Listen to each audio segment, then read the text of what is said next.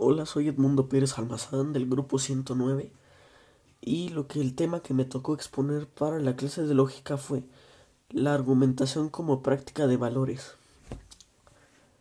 La voluntad de convencer no está en relación solamente con los movimientos clásicos del pensamiento, ni solamente con los de razonamiento casi lógico, o con el esfuerzo de la explicación. Estos recursos aún así funcionan con base en una pseudológica se perciben generalmente como argumentos con intenciones persuasivas, con características de honestidad y son más o menos objetivos.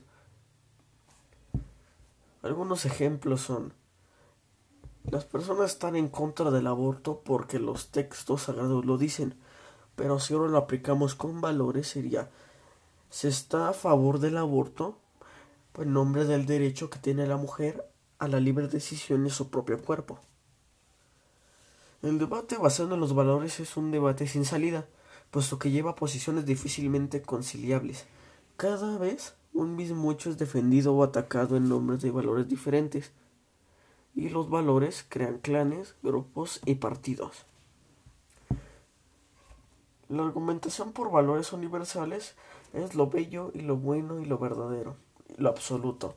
Su utilización es cotidiana, la publicidad la utiliza generosamente para defender cualquier causa, la verdad de los precios, la buena escogencia y el ser auténtico. En conclusión, los argumentos son una práctica de valores porque es una manera de defender nuestros ideales y con ello nuestros valores. Gracias por la atención.